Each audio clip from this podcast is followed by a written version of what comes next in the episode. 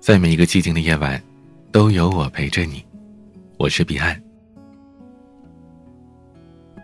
今天这篇文章是送给各位听友，更是送给彼岸自己的。希望与你共勉。有一位朋友跟我说，他们公司的徐总生病了，三十三岁，年轻有为。却得了肝癌晚期。徐总看似是一个很自律的人，每天都要喝着黑咖啡，熬夜加班。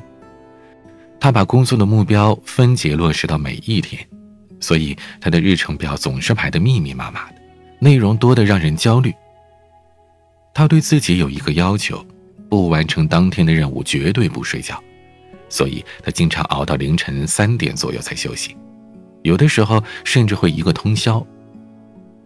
他经常跟自己的员工说：“啊成功取决于你在八小时之外的努力，所以大家一定要自律。”可是他忘了一点，自律的正确姿势是抓住努力时的每一分钟，而不是抓住每一分钟去努力，最后拖垮了身体。虽然我们常说你的时间投入在哪里，回报就在哪里，但是我们不能只盯着。眼前可见的事业收益，却忘了隐形的健康成本，埋着头拼着命，只顾往前冲。人生不是短途跑，而是马拉松。如果你在半路上就耗尽了所有的能量，那最后的荣耀恐怕也与你毫无关系了。自律，是我们获得成功的保证，而健康，才是我们享受成功的前提。能保证健康的自律，才是最好的自律。有些人熬夜是因为太勤奋，而更多的人晚睡，则是因为白天没做出什么成绩。网上曾经流行这样一句话：“我们熬夜工作，不是因为晚上有灵感，而是因为白天的碌碌无为引发了自己的愧疚感。”我相信大部分人都是这样吧。白天刷刷微博，看看抖音，逛逛网店，朋友圈点赞评论，再和同事朋友聊上几句，东看看西忙忙，这一天的时光就在浑浑噩噩中飞快的过去。等到夜深人静，躺在床上，回顾这一天，好像不知道自己做了什么，也不知道时间都去哪儿了。于是我们想要弥补。想熬夜多做几件事儿，好告诉自己：你看，我今天没有虚度时光。但是，越熬夜，第二天就越没精打采，就越可能让第二天更加一事无成。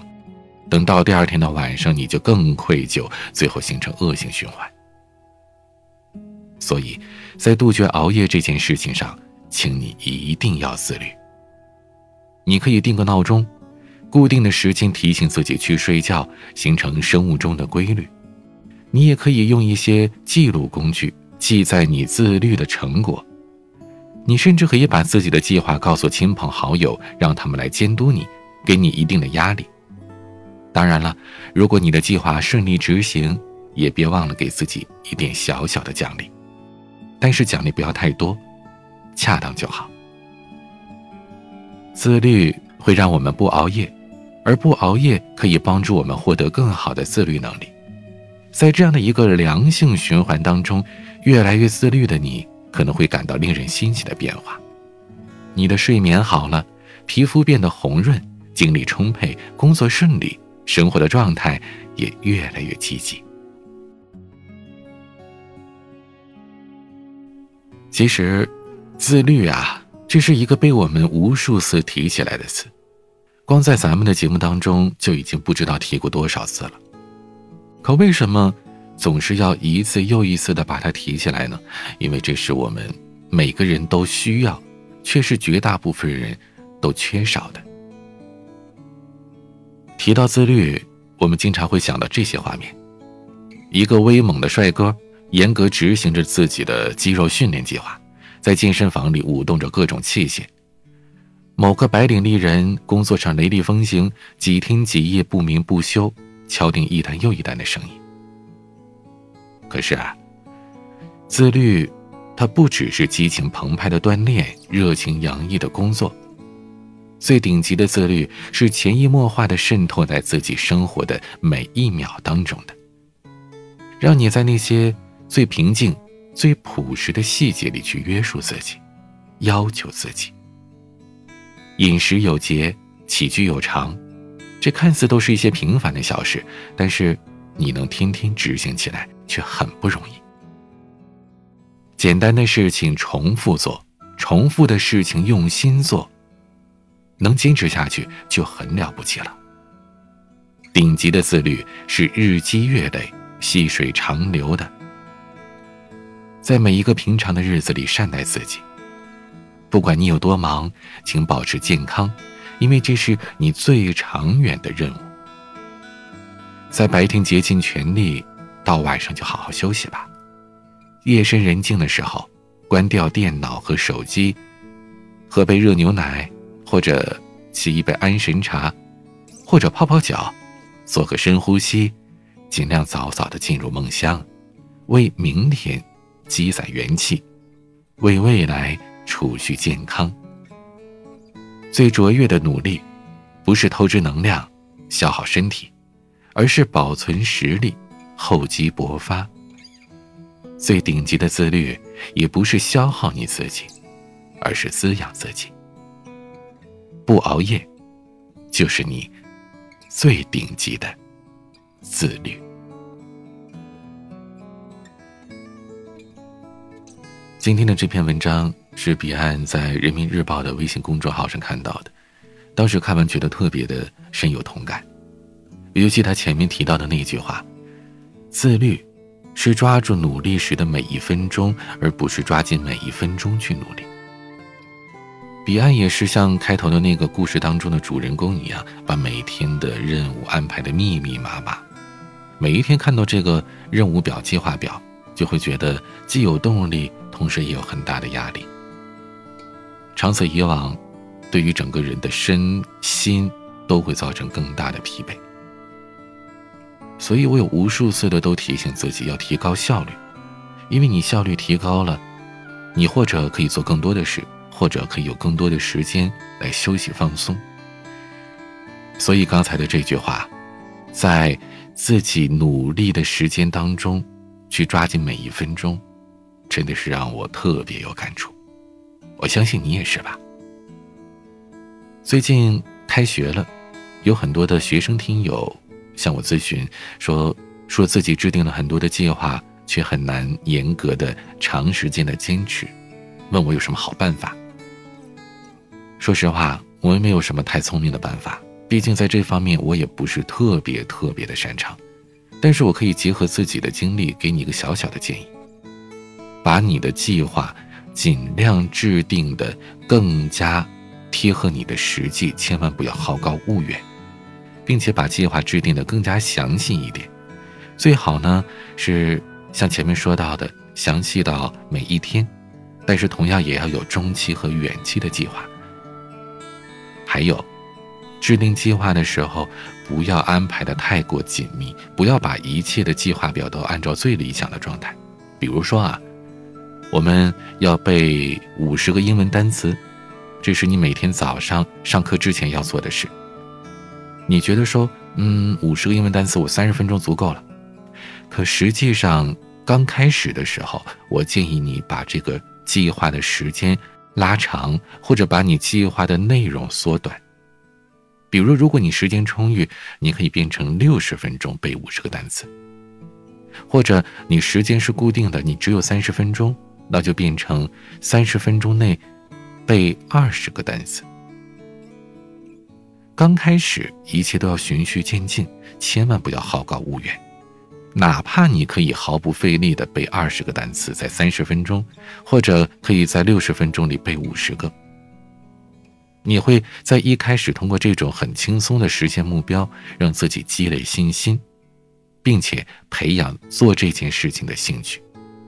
慢慢的一点一点的积累，一点一点的加码，你会越来越有动力，也能够让自己坚持更长的时间。当你把某一件事情每天都做，坚持三周，也就是二十一天，我们常说的生物钟或者生活的习惯就这样养成了。你可以试一试我的这个方法，我相信对于绝大部分的朋友，一定都会有效果的。最后就是心态要调整，千万别急。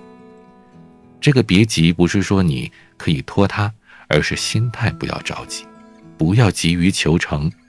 哪怕你二十个单词三十分钟都没背下来，你背了十个，就比你这三十分钟不去学习、不去背，要更有收获。只要方向正确，你的努力终归是会有结果的。好啦，今天就聊到这儿。如果你喜欢我的节目，如果你觉得我分享的内容对你有所帮助，欢迎点击专辑上方的订阅，或者账号上的关注。每个晚上更新，你都可以第一时间听到。有任何想要倾诉的内容，关于学习、工作、生活、情感，都可以和我聊一聊。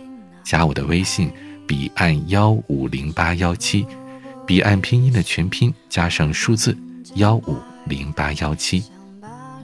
每个夜晚用声音陪伴你，我是彼岸。晚安。失眠好似深夜告白，身子此刻不吐不快，要温暖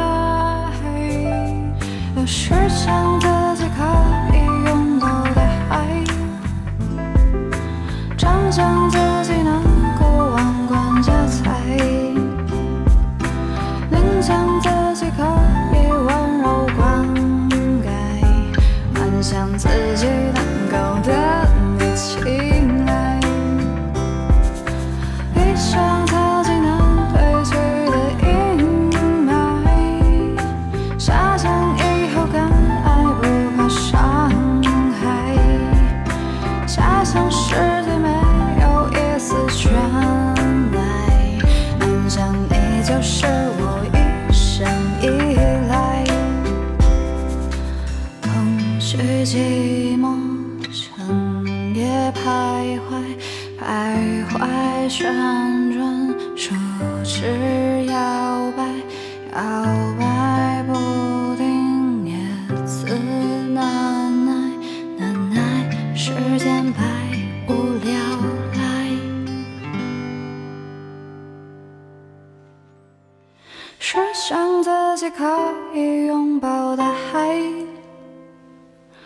常想自己能够万贯家财，